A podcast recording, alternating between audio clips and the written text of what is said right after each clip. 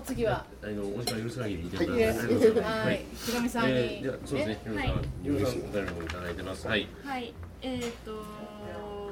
ちから読むえっ、と、じゃあ、わワーストじゃないんですけど、はい。えっ、と、私が見てて多分もうこの気持ちを味わいたくないから二度と見た見ないだろうなっていう映画がセッションです。えっとね、アンケートだとね、一番苦い気持ちになった映画として。苦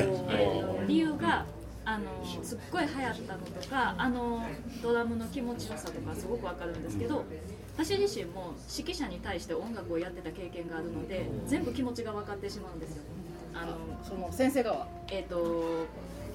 演奏者側。あ演奏者側。演奏者側としてのその選ばれる気持ちとか落とされる気持ちとかあと指揮者がええやんって言ってうなずく時にちょっと自分がやったと思う快感の気持ちとかが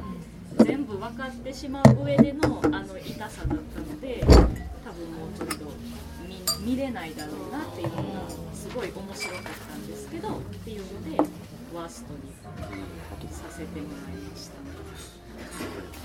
はい、で、えー、とベストが、今年ちょっとたくさん見れたので選べる選ぶのが3位までい。いですか3本、えーとはい選ばせてもらったんですけれども、えー第と3位第3位が、えーと「ミッションインポッシブル」ログナイシおーいい映画いい映画。あれあれはあの本当に私ゴーストプロトコルがベストだと思ってたんですけど、ミッションインポッシブルが思ってたんですけどままだ面白くできるかっていうのとそこにあのスパイの孤独性っていうのをあのイルサを出してくることで入れたりあと MI6 と IMF のその違いの面白さとかを入れてきたのがあとも素晴らしいなって思っトムは最高。たのが外れないですごい安定してると思いました。で第2位が、えっと韓国映画のベテランです。あれ面白いんですかすっごい面白い本当にもう完全懲悪のすごい分かりやすいストーリーであのアクションもやっぱりリュースーマン監督ベベルリンファイルですごく面白かったんですけれどあのやっぱりさすがだなってあとファン・ジョンミンさんとユー・ワイン君の演技も素晴らしかったですしあの私これ韓国でも見て日本でも見てえー向こうで見たんや。向こうで見て、本当にさすが1000万俳優を揃えただけあるなっていうダルスいいでしょダルさんすごい良かったです。もう可愛いと思って見てたんですけど、もうこれはあのなぜシネコンでやらないのかっていうのが大きい画面でぜひ見てほしいなと思いました。はい。そしてでえー、第第1 1位が位が、えっと申し訳ありませんマットマックス。あ、またく見たい。あのワンワン見ました。ワン一番初めのやつ。えっと1は見てあの私のもう本当にビデオ借りてきて予習で見たんですけれども、あのこれはもう本当にドハマりして7回劇場。ええー、すごい。すごい七回。ワンも何回も見に行ったって話題になった映画でもあるミックさん何回な昔とね多分三ああえっとね 4DX って4回ぐらい。のすごい。さすが2ですか？えっ、と初日に IMAX まで行きました。初日に？初日。おすごいね。え初日に IMAX ー、こ 4D で見たらやっぱり違うんかなやっぱり。まあ 4D はねそんなにまあでもあれは世界観にはまれるかどうかですよね。私のねあのマッドマックスのあの感想を一言コメント書いてるんですけど今年映画館でマッドマックスを見見てないやつはバカって言ってなんか。なんでここここ23ヶ月突っかかんの？なんで？あんだけ言うとなんでなんで見なかったん。です分からか。あのまあそんな孫さんまだ間に合います。あテアトル梅田でやあってます。さんのそのマッドマックス表をぜひ、えっ、と私はもと今回のデスロード。はいハーディングすごい大お好きで、あのもうずっと好きだったんですけれども、だからマットマックスもそれがないと多分きっかけとして見るああなるほど。タイミング。それがあったから見たでタイミング。う。んでただでもやっぱりさっきおっしゃられたみたいに予告ですごく高まる、だから何回予告を見ても飽きないっていうことと、まあ、あの世界観がすごく大好き。でやっぱりフュリオサがすごく好きだったんですね、あの彼女たちが居場所を求めて、で誰かと戦って自分の居場所を掴んでいくっていうそのあのぶっ飛んだ感じの中にあるその弱い人たち女の人たちが戦うっていうところにすごく魅力を感じてあの結局多分10回以上見てるのかな。と思います。あナオミンが低層体映画って言って最高の低層体映画低層低層大丈夫つけてたナオミのそういう子大好きやだいぶ見てないくせにあのハードロッカーどう思いました？見なさいよ時あれはあれはえあれは演出いやあれハードロッカー。とか3での世界観なんです今度のマットあンティナ・が出てたりとか、うん。ワンはちょっと、うん違う感じ。ワンも良かったけど、でもね彼はね今回すごい生きてますよ。あのサントラがギターがギャーンってなっててうんドラムが鳴っててあ彼らが演奏してたんだっていうのが分かる瞬間がある。それでやっぱり音響がですねやっぱあのあの大体が追っかけてくると近づいてくれば近づいてくるほど音楽も大きくなるっていうところそういう効果もあったしあれは見事だったんですだからそういうのはやっぱそういう見方り屋上えうん音だとすごいやっぱりすごいんですか？あそうか。ああじゃあそれちょっともう一回見に行きますので改めて。あでもそれはねもうああもう終わってるか終わってるか。私あの立川市まで行かないとダメなんで。ああ僕はこ祭り。はい当にマットマックスは今年の祭りであまた来てくださいねご夫婦ありがとうございます。の二階堂さんと清水さんがはいがちょっとはいお時間の関係でね、つけたままでしょ恥ずかしいえ一応あごめんなさいどうぞあいいですかあ極上爆音上映一応まあご説明というかはいあのまあ印象としてはねなんかまあ最初に見たのがこう 3D でそこから 2D で見たっていうのもあるんですっぱりこうどうでしょうかね全体的にすごくまあ音が大きいっていうよりはあすみません音が大きいっていうよりはこうすごいこうなんていうの全体の音とかがクリアに入ってくるっていう感じのだからなんか見ててすごくあのまあ2回目っていうのもあるかもしれないですけどもうすごくこうえ映画のことがその映画のやってること起きてることがよくわかるなっていう感じの上でも映でした。7回やったらやっぱり V8 を出せしなんであのキャブ梅田さんで今やってるので行くんですか？行きます。今年 V8 達成よみたいな素敵すぎこれ行こう。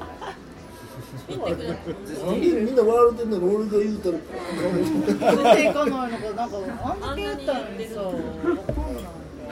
でもぜひ劇場で。アカデミー賞取れないよねないんじゃないですか。いや、僕はちょっとその辺の賞レース的なことわかんないです。そん。な中、えー、と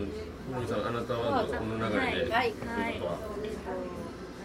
二つでもい。いですか。あいいですよ、はい。えっとまずまず一つ目はあの、はい。トムハーディです。はい。あーえっとずっとそれは何賞ですか？もう演技の幅が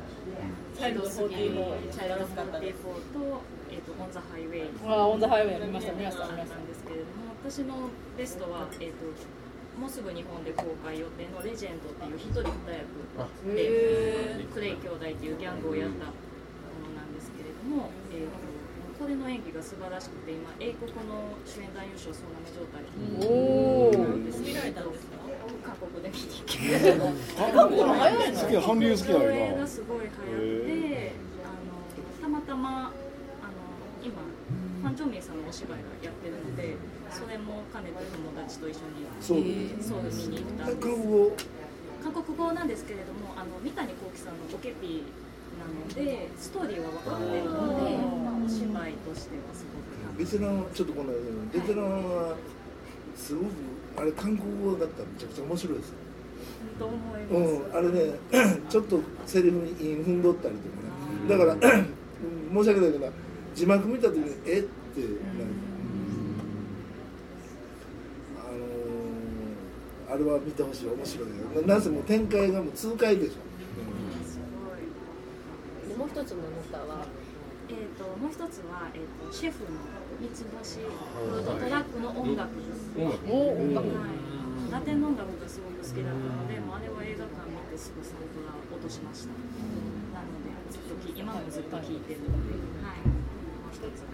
じゃあトム・ハーディとシェフの音楽の人おめでとうございます。はい。えーとじゃ次言ってない人ちょうどパンダさん。のが目に留ましょう。はい行きましょう自分で何書いたか忘れた。あじゃあじゃあ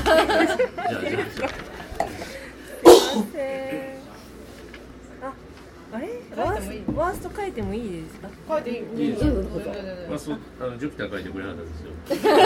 そうですね。いやえっ、とですね。あじゃあ普通にベストワンか。去年は123本、おおかっこいい。であのたくさん見たので一つ一つの記憶がすごい曖昧な。見たそばから忘れていくのでちょっと補っていただければありがたいんですけどベスト1はですベスト1はサイさんのおすすめで見たらこれがドハマりした「イマジン」という映画で、えー、とポルトガルのが舞台でですねあの目の見えない盲盲学校とかな寄宿舎になっていて目の見えない子どもたちがそこにいてこう目目が見えないけれどもその生活の仕方を学んでいくと。でそこに新しい男性の先生が来て、えー教え方が音を反響させて物の距離を取るっていう。のこうあのその先生ももちろん見えないんですけど例えば普通こうこう触らないとわからないじゃないですか。それをやってそれがこのここに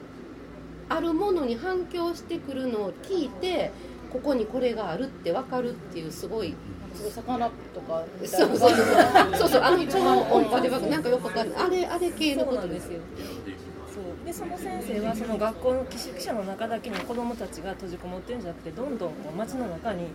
行ってもいいよみたいなことをするんですけどまあ大体その定石で、えー事故にな事故を起こした子がいて危ないからそういう教育はやめろと言われて出て出ていかざるを得ないって。そういう話かなと思ったら実はもう一つの軸でラブストーリーになっ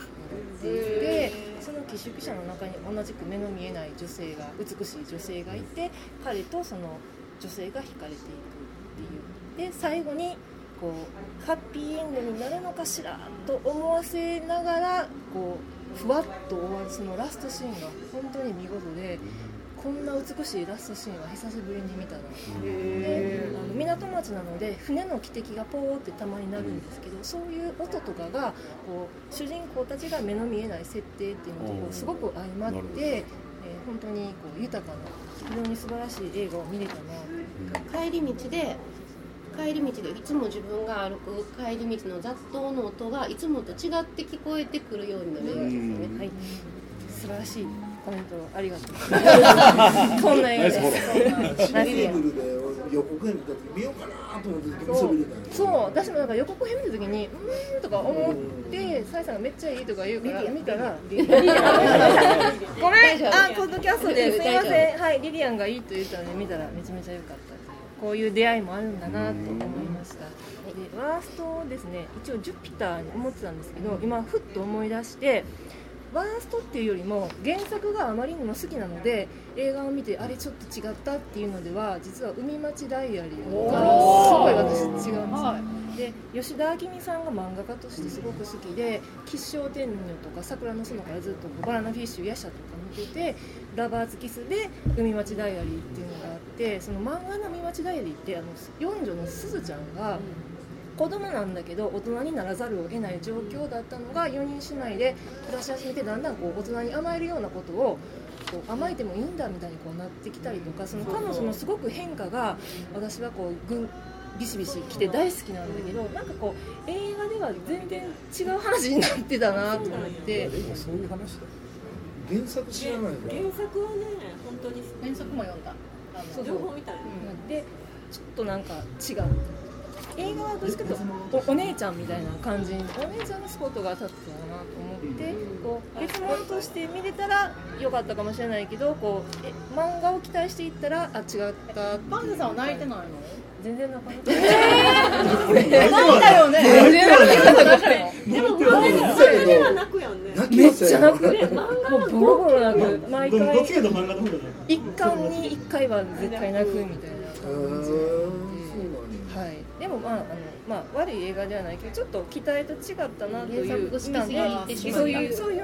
意味で捉えてください。であなたアワードはですねフュリオサ隊長ですね。あーシャーリーズセロンはい。説明はいらマない。ッドマックスは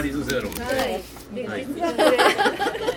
私もトム・ハーディがめっちゃ大好きなんですけどマッドマックスにおいてはシャーリーズ・セロンが主役やったんですね思います。こいいはい、で「スター・ウォーズ」もそうなんですけどやっぱ女のヒロインの時代になってきたそうよね。本当本当。だってね原作とか前のシリーズではね全然女の人なんて全然自分な。んかだっただから女なんかとまあまあ。まあ女性が地球を救うとかね女性が宇宙を救うようなそういう映画が増えてきたなと思ったのであなたアワードに選ばせていただきました。以上です。はい、ビデオさんありがとうございます